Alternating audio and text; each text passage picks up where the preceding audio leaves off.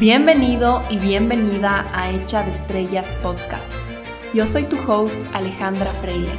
Este es un espacio para hablar de crecimiento personal, salud mental, emociones, relaciones, tu cerebro y muchísimo más. Gracias por estar conmigo aquí hoy. Empecemos. Hola, hola, bienvenidos a un nuevo episodio de mi podcast. Yo soy Ale Freile, su host, y para los que no me conocen, yo soy psicóloga clínica y mi misión es ayudarles a mis pacientes y a ustedes, las personas que me escuchan, y a mis alumnos de mis programas a transformarse de una manera profunda y sostenida para poder llegar a su máximo potencial yo creo que cada uno de nosotros tiene un infinito potencial, un montón de poder interno, de luz, de brillo, de pasión, eh, de capacidad, de virtudes y lastimosamente por nuestra programación, por nuestro condicionamiento, por bloqueos que pasan de generación en generación o que se van creando en nuestra vida por experiencias dolorosas, etc., a veces no podemos acceder a todo ese potencial que tenemos adentro. Es como que somos una cajita llena de poder, llena de electricidad, pero hay unos tapones ahí que bloquean de que esa electricidad vaya a hacer magia. Entonces, mi trabajo y mi pasión es realmente ayudar a las personas a destaponarse para que puedan acceder a todo ese poder que tienen adentro. Para los que me conocen y ya han escuchado mucho este podcast o me siguen en Instagram, ustedes saben que yo soy de Quito, Ecuador, y ahora estoy viviendo en Bali, Indonesia y no saben cuánto tiempo he esperado para poder decir eso y para que esto sea una realidad. Ya saben los que me han acompañado en mi camino la ilusión que yo tenía de dar este gran salto en mi vida y ya por fin puedo decir esto en voz alta, estoy oficialmente viviendo en Bali.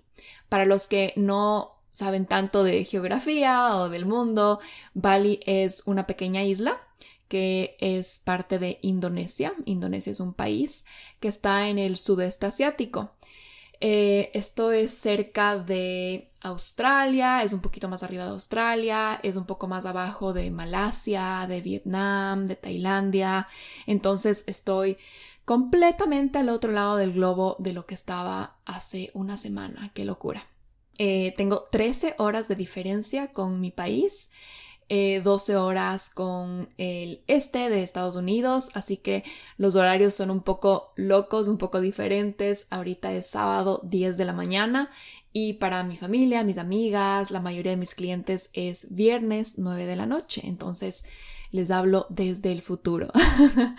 Tengo varios pacientes que ya me han dicho que yo voy a ser su psicóloga del futuro, así que eso me causa un montón de risa. Eh, les voy a hacer un pequeño update de lo que ha sido llegar acá, la transición, que me han pedido un montón que les cuente y de ahí vamos a entrar directo al grano de este podcast, que creo que no va a ser tan largo, pero quiero ir a algo preciso, algo importante y que se lleven como una pequeña cápsula de información para que puedan después eh, aplicarla en su vida. Entonces, nada, primero les voy a contar un poco cómo ha sido el viaje. Eh, salimos eh, con mi novio Emilio el día viernes de la semana pasada. Eh, ya teníamos este viaje planificado por muchos meses y han habido muchos, muchos, muchos cambios dentro del plan porque por COVID han cambiado las leyes de país en país, entonces estábamos ahí como siempre a la espera de qué iba a pasar, nos tocó, nos tocó cambiar pasajes de Vietnam a Bali y bueno, entre cosa y cosa terminamos acá en Bali. Yo de verdad que estuve meditando muchísimo, haciendo un montón de journaling y pidiéndole a Dios, al universo, que termine en el lugar en donde existe la mayor cantidad de bienestar, de transformación, de evolución para mi alma y creo que fui divinamente guiada hasta acá porque en mi cabeza al comienzo, eh, cuando yo estaba como investigando los lugares a los que quería ir. Yo estaba como que metida entre ceja y ceja que quería irme a Vietnam. Me parece espectacular la cultura, me parece un lugar súper auténtico. Es un lugar que, me, me, trae mucha curiosidad y, y yo quería irme allá y realmente dije, no, voy a soltar eh, un poco como ese aferrarme a que quiero eso, quiero eso, quiero eso y voy a dejar que, que se me guíe un poco y fluir hacia donde tenga que llegar y, y así fue, así fue, a último momento cambiamos los pasajes y terminamos aquí en Bali. Así que bueno, el viernes salimos y decidimos hacer una pequeña parada, un pit stop en Madrid. Estuvimos ahí tres días. Eh, queríamos que no sea tan pesado el viaje porque realmente es súper lejos. Es súper lejos. O sea, de Madrid a, de, perdón, de Quito a Madrid son 10 horas de vuelo. De Madrid a Turquía, a Estambul, que fue la primera escala, son 4 horas. Y de Estambul a Denpasar, que es la capital de Bali, son 12 horas. Entonces, en total es bastante largo y nos parecía demasiado, demasiado cansado hacerlo como de un solo jalón. Entonces decidimos hacer una pequeña parada en Madrid, que es un lugar que ya conocemos, que es como más familiar. Nos quedamos en un mismo Airbnb donde nos quedamos el año pasado. Entonces iba a ser como, como un, una buena parada para para dormir en una cama, para bañarnos, para comer y no estar como tres días seguidos en aeropuertos. Aparte, el hermano del Emilio estaba ahí de viaje, entonces nos daba un montón de ilusión pasar unos dos días con él. Ellos son súper cercanos y de verdad que tenemos una relación súper, súper, súper chévere con él. Entonces eh, fue lindo poder compartir también el fin de semana con él, em, salir a comer, pasear, comprar un par de cosas que necesitábamos para traernos y bueno, ya se imaginarán. Y de ahí el día lunes salimos de Madrid para acá y como les contaba fueron cuatro horas hasta Estambul, dos horas ahí en Estambul y después 12 horas para acá. La verdad es que yo estaba preparada para lo peor. O sea, me había hecho la idea en la cabeza de que iba a ser un azote, de que iba a ser súper cansado, de que iba a ser tenaz del cambio de horarios, del jet lag, de que el viaje iba a ser de verdad doloroso, porque obviamente estar tanto tiempo en un avión es, cansado para el cuerpo. Eh, entonces como que ya me hice esa idea y dije ya nada, o sea, ya, pues o sea, va a ser un día duro, pero, pero ya, o sea, no pasa nada. Eh, y fui preparada así con, con todo, con, con, podcasts bajados, con mi computadora, con mi journal, con mi Kindle, con pastilla para dormir en el avión, con todo, todo, todo. Y me sorprendió mi cuerpo, me sorprendió, no sé si podría decir mi resiliencia o, o tal vez del avión, la calidad del avión, yo no sé. Pero el viaje estuvo súper liviano, estuvo súper, súper, súper liviano estuvo delicioso, em, pude dormir, viajamos en la noche en el, en el, viaje más largo y pude dormir literalmente las ocho horas y en las otras cuatro horas simplemente estuve entre que comiendo, viendo una película, escribiendo, como que se me pasó volando, se me pasó volando el viaje, estuvo súper cómodo, estuvo delicioso. Era en una aerolínea que em, nunca había ido, Turkish Airlines creo que se llama y de verdad que súper buena calidad. Em, estuvo Delhi y llegamos a Bali y la primera impresión que tuve es que en el aeropuerto la gente extremadamente amable. Ustedes han visto que cuando uno llega a cualquier aeropuerto del mundo tienes que hacer todas las filas parado y como que simplemente hay como guardias diciéndote para dónde caminar, etc.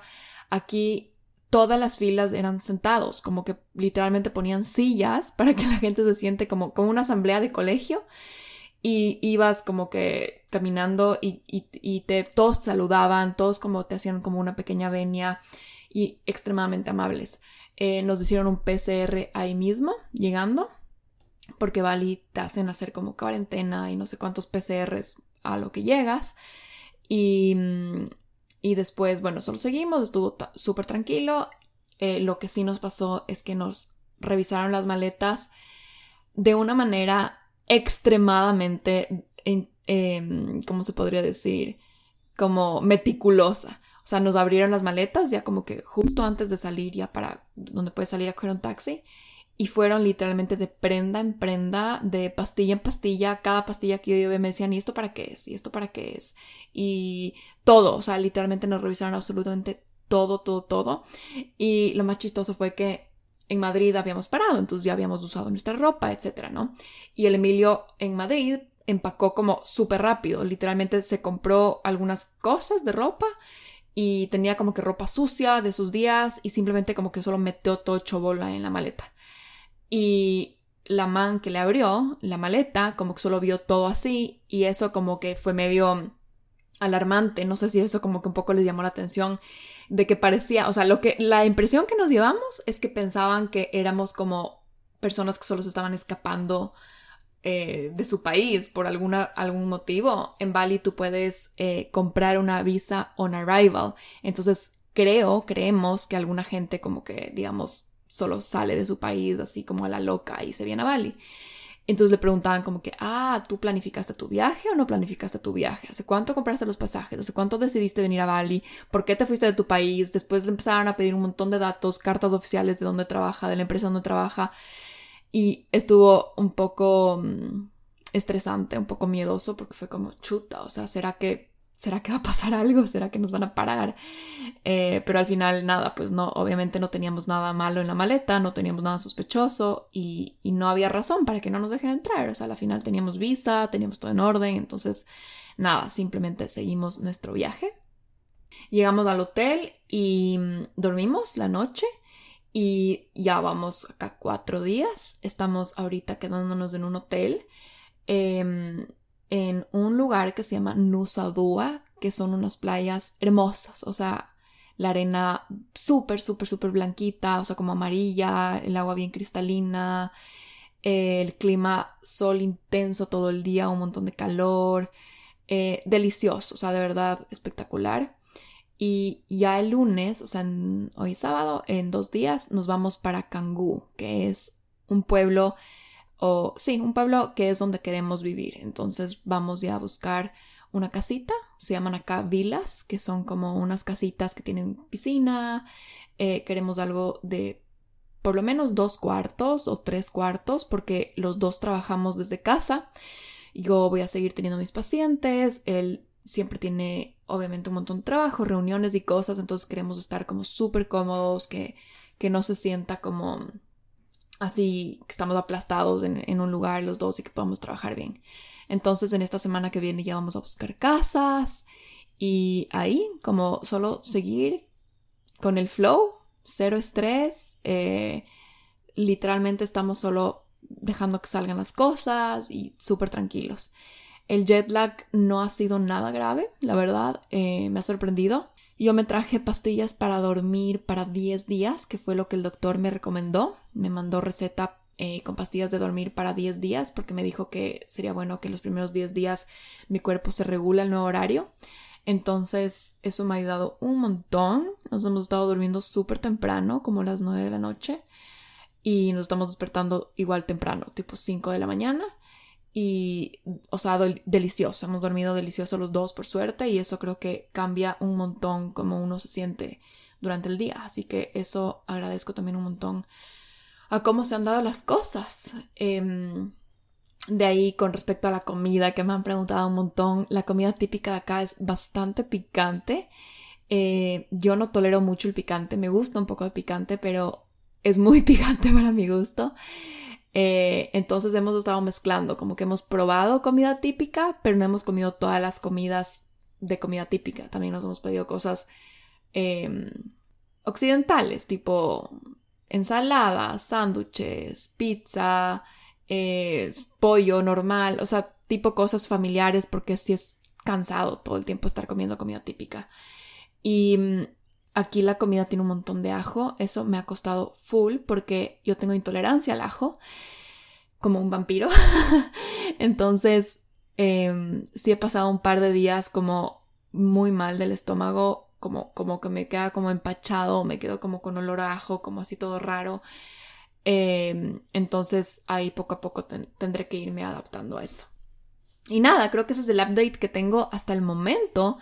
Y con eso no tiene absolutamente nada que ver con el tema de lo que voy a hablar hoy, pero voy a pasar a el tema que tenía preparados para ustedes hoy. Como dice en el título, cuidado con olvidarte de lo importante por vivir en lo urgente.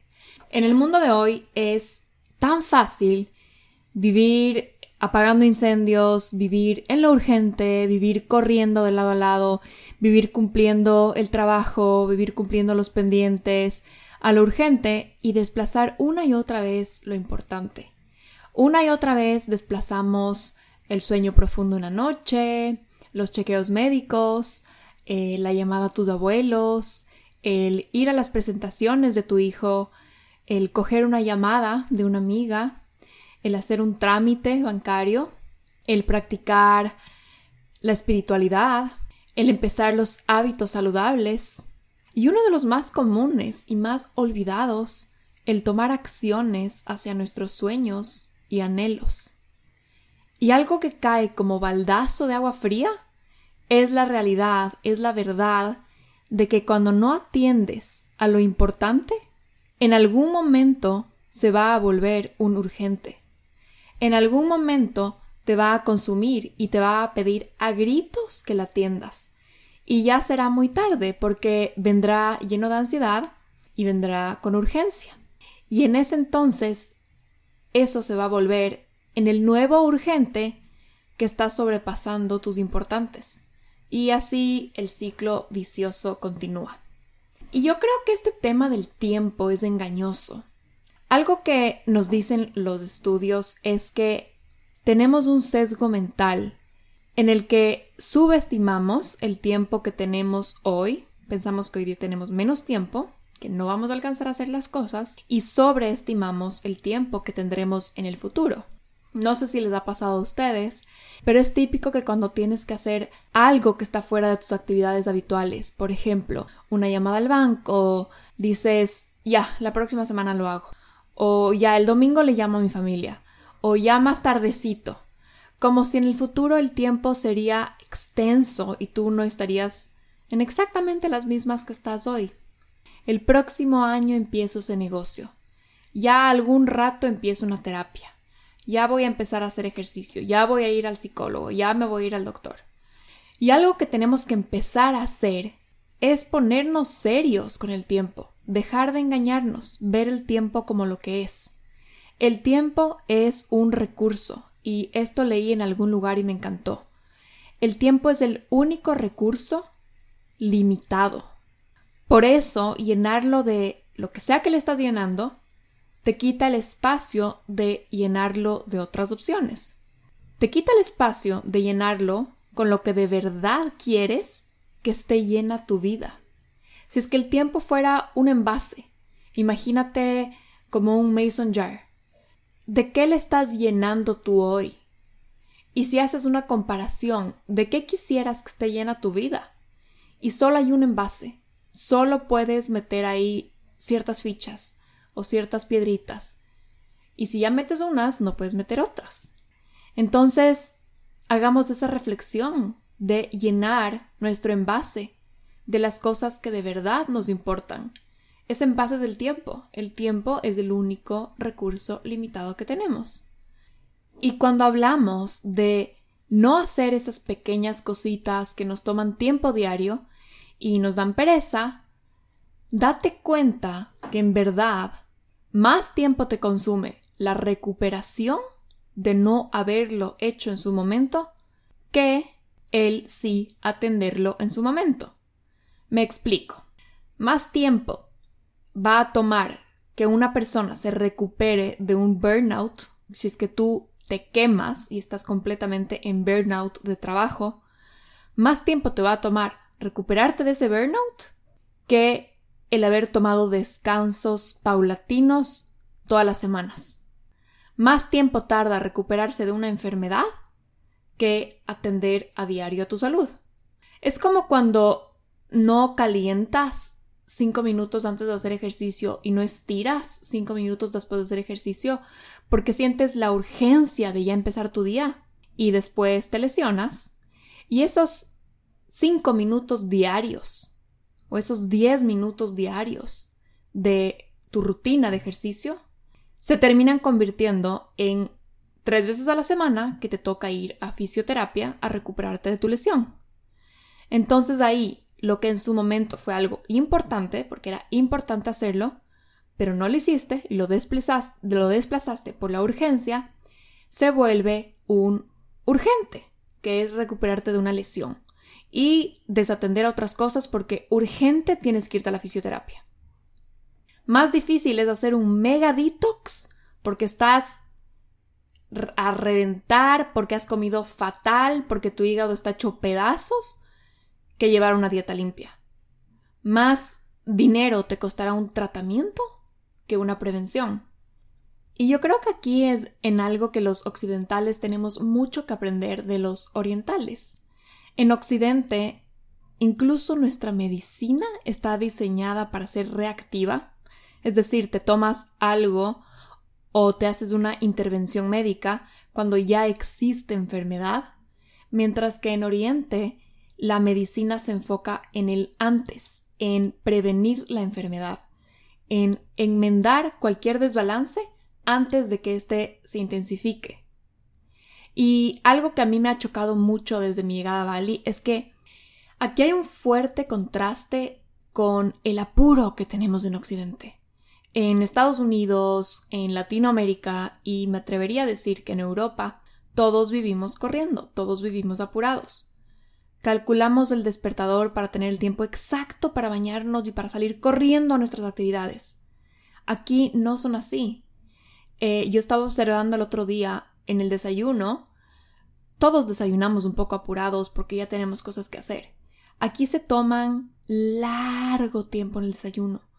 Comen plato tras plato, mastican horas, pasan un montón de tiempo. Y yo me ponía a pensar, ¿esta gente qué hace? ¿A qué hora trabaja? Pero creo que simplemente tienen otra percepción del tiempo. Y eso genera la sensación de que el tiempo se alarga como si de verdad quisieran saborearlo. En ese tema yo he estado, la verdad, personalmente trabajando ya por muchos años, porque me he dado cuenta que el apuro y el sentir que siempre hay algo que tienes que atender es un fuerte condicionamiento que tenemos. Y yo, como el resto de nosotros, fui altamente condicionada a tener el tiempo exacto en las mañanas para llegar, por ejemplo, al colegio.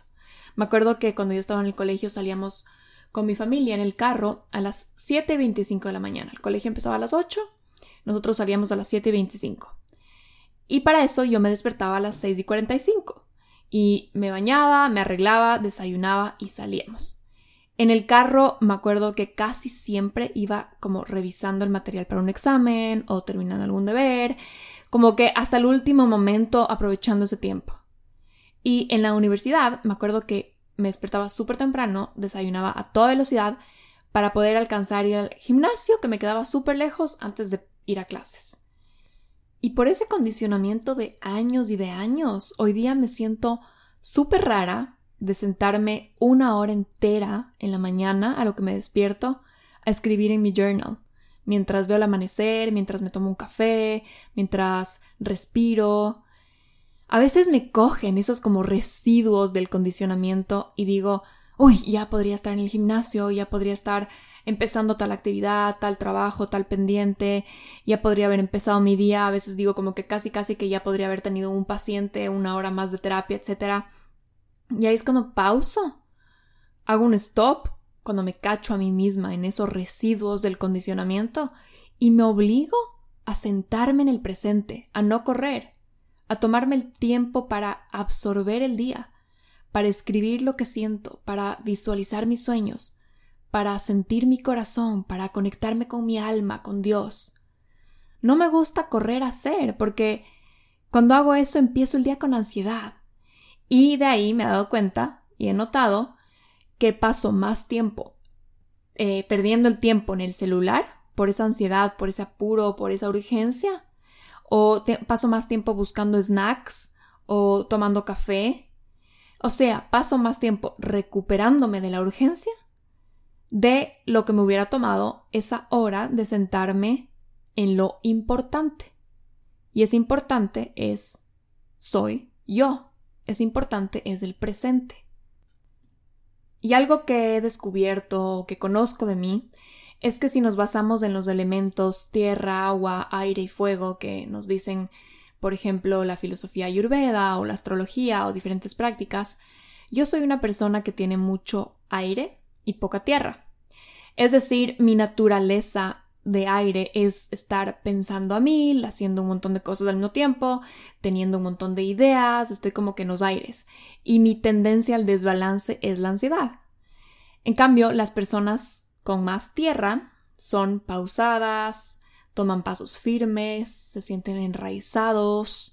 A mí la verdad no se me viene natural el sentir mis raíces y sentirme como anclada a la tierra. Por eso, cuando no me tomo el tiempo de sembrarme a mí misma, si me paso en lo urgente, ese aire que ya es mi naturaleza se vuelve torbellinos, se vuelve huracanes. Y ahí sí es súper difícil volver a calmar los vientos y volver a la serenidad. Entonces yo tengo que balancear mi viento con muchas prácticas tierra. Y como les he hablado, una de esas prácticas que más me ayuda es el journaling, es el grounding, que es esto de caminar descalzo en el césped o en la naturaleza, que es como que te anclas, te siembras en la tierra. El hacer las cosas más despacio. Y una súper importante es el hacer una cosa a la vez. Hacer multitasking incrementa el apuro, la ansiedad, el estar por todas partes y no estar en ningún lugar a la vez. Con tierra haces una cosa a la vez, siembras, pisas. Y algo que a mí me ayudó mucho a entrenarme a mí misma, estar en el presente y hacer una actividad a la vez, fue mi práctica como psicóloga con mis pacientes. En verdad, esos primeros años de práctica clínica fueron un excelente entrenamiento porque me tocaba estar sentada con una persona solo una, durante una hora entera, sin poder distraerme. Sentarme a escuchar, concentrarme solo en sus palabras, en sus historias, en esa persona que tengo al frente, sin poder sacar el celular, sin poder levantarme a tomar agua, sin, la verdad, literalmente poder pensar en otra cosa, sin poder distraer mi mente en otra cosa, porque tengo que estar con esa persona presente, o sea, es mi trabajo. Entonces eso afortunadamente me ha ayudado a mí a anclarme, a respetar el presente. Violamos el presente al tratar de penetrarlo con el futuro y respetamos el presente al colapsarlo hacia el futuro, al avalancharnos hacia el siguiente momento, al embutirlo de futuras actividades. El presente debe ser honrado, saboreado, respirado, sentido y vivido. Porque solo en el presente existe la paz, solo en el presente existe el gozo, solo en el presente existe la plenitud, solo en el presente existe la certeza y solo en el presente estás tú. Y el presente prioriza lo importante. En el presente se elige momento a momento, porque cuando estás en urgencia, automáticamente significa que estás con miedo de atrasarte a algo futuro. Entonces estás en el futuro, estás más allá que acá, no estás presente, no estás sintiendo el presente. Entonces la reflexión que yo les invito a ustedes a tener es ¿Cómo estás viviendo tu vida? Si tendrías que ahorita pensar, ¿qué es para ti lo más importante en la vida? ¿Qué es lo más importante de la vida? ¿Qué me dirías? Sincerándote contigo mismo, con lo más profundo de ti. ¿Qué es para ti lo más importante en la vida? Y ahora piensa y recuerda, ¿cuánto tiempo le dedicaste a eso la semana pasada? ¿Cuánto tiempo le dedicaste el mes pasado? ¿Cuánto tiempo le has dedicado desde que empezó este año? Lo que haces, las acciones a la final del día, digas lo que digas, demuestran lo que es importante para ti. Entonces, si vives en responder mensajes, en responder mails de última hora, en presentar pendientes de la universidad o del trabajo, entonces eso, si le tomaríamos una foto a tu vida en este momento, demostraría lo que es más importante en la vida para ti. Imagínate que viene un marciano, un alien, y no sabe absolutamente nada de los humanos y absolutamente nada de ti, y solo toma una foto de tu vida hoy. ¿Qué impresión se llevaría de lo que a ti te importa en la vida? ¿Crees que esa impresión que se llevaría de ti si toma una foto de este instante de tu vida, crees que pondría ahí a tu salud, a tu familia, a tus amigos, a tus valores? ¿Crees que pondría tus pasiones, tus metas? ¿O crees que esa foto demostraría algo diferente? Y nos excusamos y nos justificamos diciendo, no, no, eso sí me importa, mi familia sí es súper importante para mí, mi salud es lo más importante en la vida, em, mis valores son súper importantes en mi vida. Sí, sí, es mi prioridad, es mi prioridad. Pero no sé, yo creo que las prioridades son en donde está nuestra energía. Solo existen las decisiones que tomas hoy sobre cómo quieres que sea tu vida. Y si la vida es un cuadro y en este instante estás dando pinceladas de ese cuadro, si te pasas demasiado tiempo por los bordes preparando no sé qué cosa, nunca vas a pintar el paisaje que quieres. Entonces, la invitación que yo les hago hoy es a que se sinceren con ustedes mismos. ¿Qué es lo más importante en la vida? ¿Qué es lo más importante para mí? ¿Y cómo puedo volver a concentrarme en lo importante y dejar de engañarme viviendo lo urgente? Busqué en Google para hacer este podcast la lista de lo que la gente dice que es lo más importante en la vida y no es ningún misterio, no es que me sorprendí mucho con la respuesta, pero estas son las cosas que la mayoría de gente pone como lo más importante de la vida. Está salud, familia, amistad, amor, tener un propósito, pasión, bienestar, sueño, agua y alimentación. Entonces creo que son bastante universales, creo que casi todos estaríamos de acuerdo en que esas son las de las cosas más importantes de la vida. Y ahí va de nuevo, ¿qué tanto yo las estoy atendiendo en mi día a día? O sea, no es que algún rato voy y voy a visitarle a mi amigo y voy a visitar a mi familia una vez al año. O sea, las cosas importantes se demuestran por dónde estás poniendo tu energía. Hay una frase que a mí me encanta y yo la escuché hace, ¿qué será? Unos 6, 7 años, creo que por ahí, 5 tal vez, que dice, lo más importante en la vida es que lo más importante sea lo más importante. Y esta frase viene del libro de Stephen Covey, Los siete hábitos de la gente altamente efectiva. Y yo me acuerdo que escuché esta frase mucho antes de haber leído el libro. Estaba en un foro en donde trabajaba y por ahí salió esa frase, creo que no me acuerdo ni quién la dijo. Lo más importante en la vida es que lo más importante sea lo más importante. Y la mayoría de gente como que les resbaló la frase, porque son esas frases así como clichés que uno escucha y como que no te hace clic. Como cuando algo simplemente en ese momento no te resuena porque o no lo necesitas oír o porque ya lo tienes muy integrado.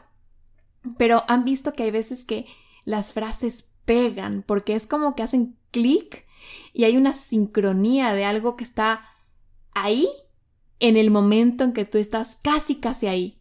Entonces, oírla es como un aha moment.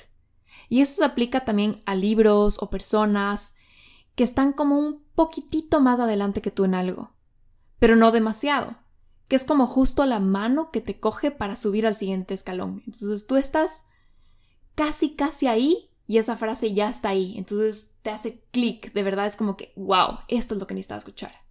Entonces, en el momento que yo escuché esa frase, a mí no sé por qué me resonó tanto. Fue como, wow, sí, lo más importante de la vida es que lo más importante sea lo más importante.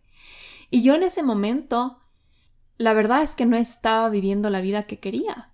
No estaba tan alineada con mi pasión, con mis intereses, eh, no estaba honrando tanto mi salud, mi salud mental, vivía literalmente en un corre, corre, corre, corre.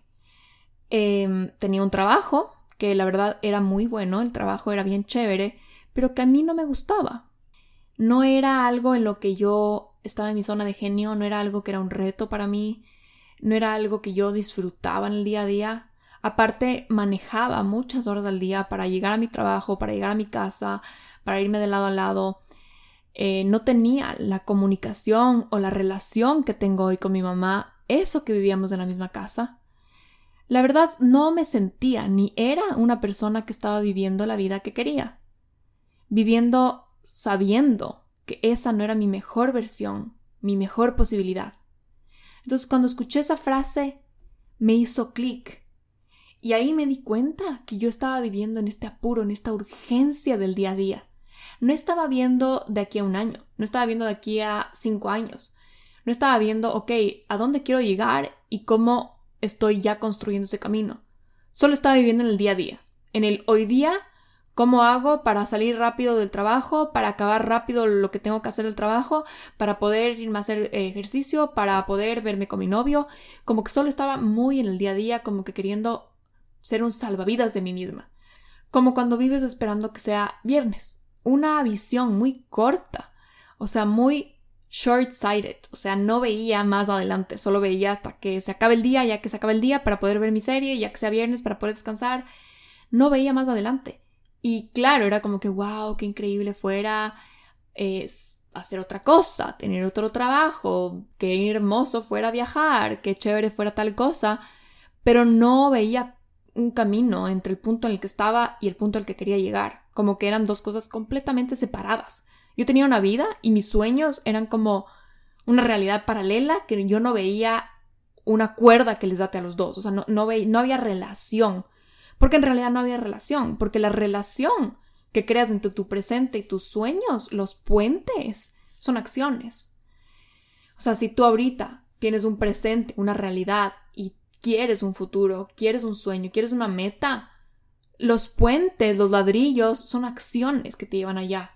Entonces en ese momento no había, entonces por eso solo se sentían como completamente distintos y separados.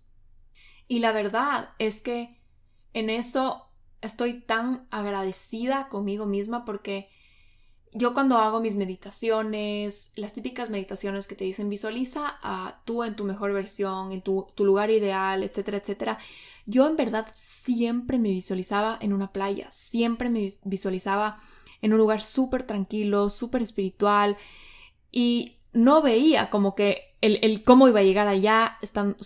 Decía, bueno, mis vacaciones a veces son en la playa, voy a la playa una vez al año, pero no veía una vida en la playa.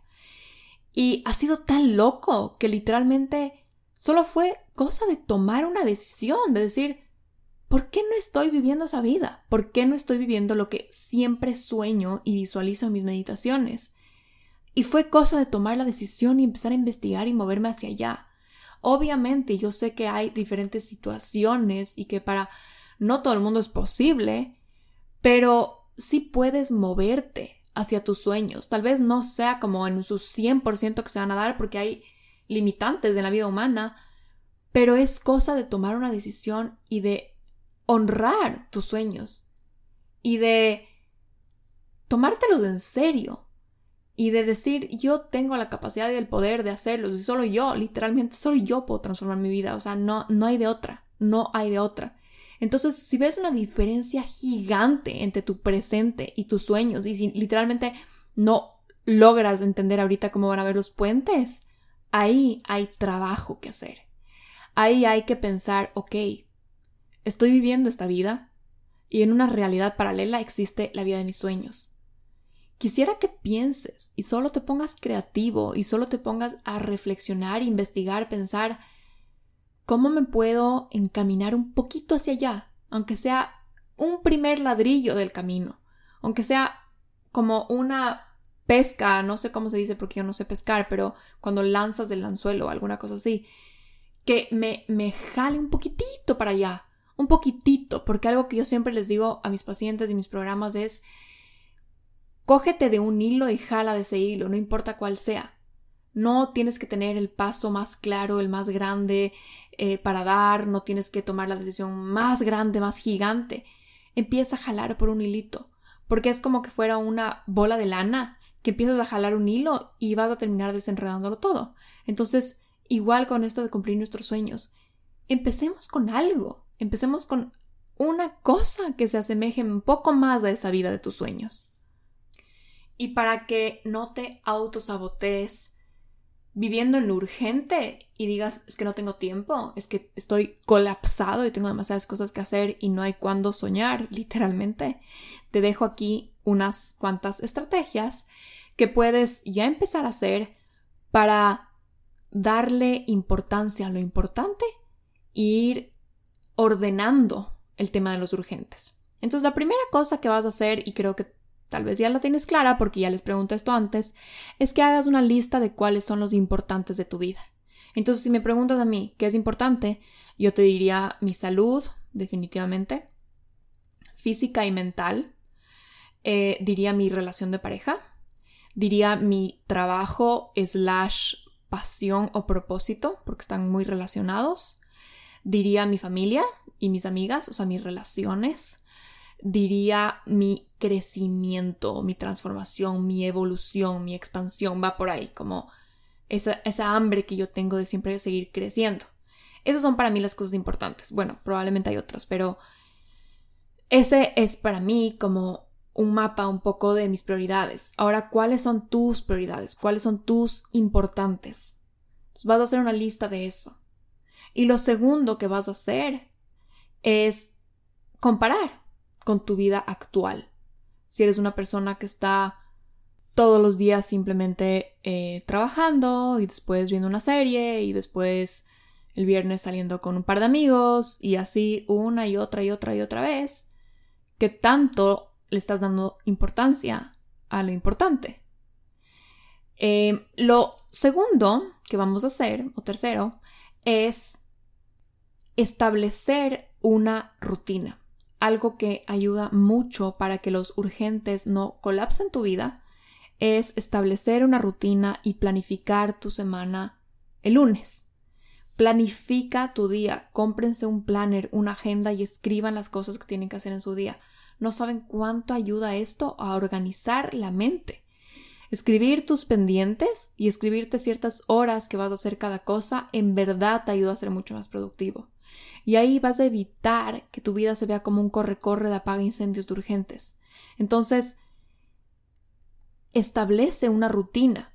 Y para establecer una rutina, la siguiente estrategia que les quiero dar es conoce cómo tú funcionas mejor. O sea, por ejemplo, yo soy una persona que sus mejores horas de más como capacidad de concentración son tipo como la media mañana. A la media mañana tengo más claridad mental que, por ejemplo, eh, en la tarde o en la noche. Hay gente que en la noche es un avión, que se concentran un montón, que están como que metidos en su zona. Entonces, para poder establecer tus rutinas, tienes que conocer cómo funciona mejor tu propia energía. Y si sabes que eres un avión en las noches, bueno, pues crea una vida en donde tengas un par de horas o unas tres o cuatro horas que tú necesites en la noche para hacer la parte más intensa o más mental de tu trabajo. Si eres una persona que funciona muy bien en la mañana, bueno, pues empieza a arreglar tu vida para despertarte temprano y hacer las cosas importantes temprano. Establece una rutina de acuerdo a cómo funcionas mejor tú. No todos funcionamos igual. Claro que hay generalizaciones y al final todos somos humanos y funcionamos parecido, pero sí variamos y es súper importante el autoconocimiento. Tal vez simplemente experimenta un poco.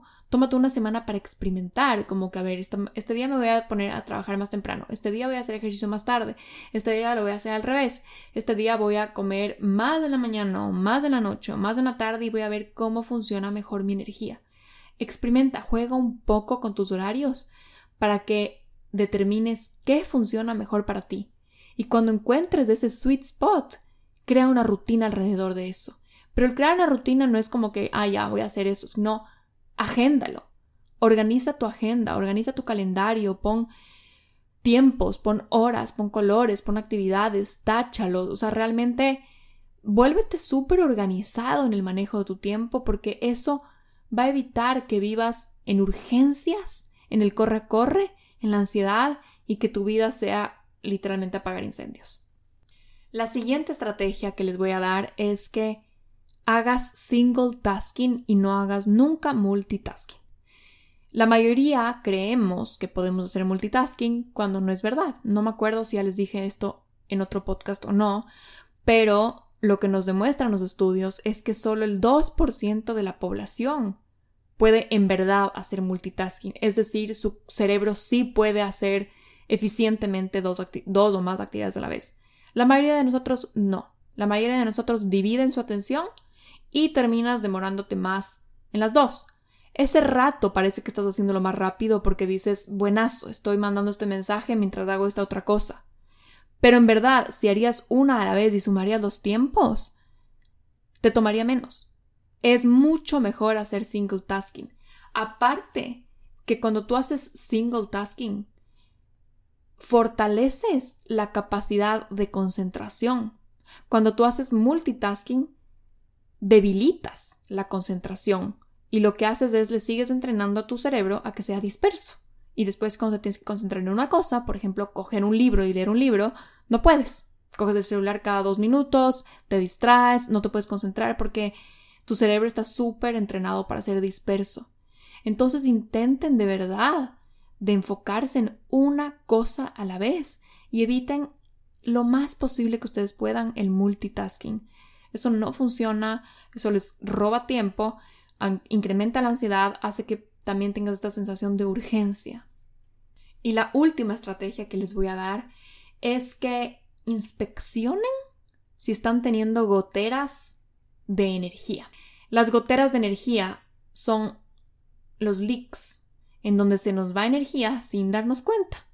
Entonces, cuando tú te sientas a trabajar y tienes las notificaciones del mail prendidas y te llegan mails de todo un poco de tus consumos de la tarjeta, de una invitación a tal cosa, de una membresía, de tu jefe, de etcétera, etcétera, etcétera, tu concentración se ve afectada de lo que estabas haciendo y empiezas a tener estas goteras en donde tu tiempo se va al mail. Después están las redes sociales, después están distracciones tal vez de que te interrumpen, de que alguien abre tu puerta, etcétera, etcétera. Existen goteras a tu energía que están robándote, que están robándote tu energía. Entonces, no podemos generalizar, cada uno tendrá sus propias goteras, pero la mayoría de gente que dice no tengo tiempo para X, Y, Z, cosas importantes, si inspeccionamos con lupa su vida, encontramos un gran chunk de tiempo. Si sumamos, si ponemos un balde y recogemos esa agua de las goteras a lo que se les está de lo que se les está desperdiciando. Si sumas de poco a poco, de minuto a minuto, esas goteritas, capaz que es más tiempo incluso de lo que necesitas para atender cosas importantes. Entonces, ahí está esa última estrategia. Inspecciona dónde están tus goteras de energía. Y bueno, eso es todo lo que tenía preparado para ustedes hoy me voy a continuar con mi sábado, me voy a la playita y ya más tarde regresaré para editar este podcast y para lanzarles el día lunes. Así que nada, les dejo, les mando un abrazo gigante, espero que estén teniendo un buen día y una buena semana y ya nos estaremos escuchando pronto. Un abrazo.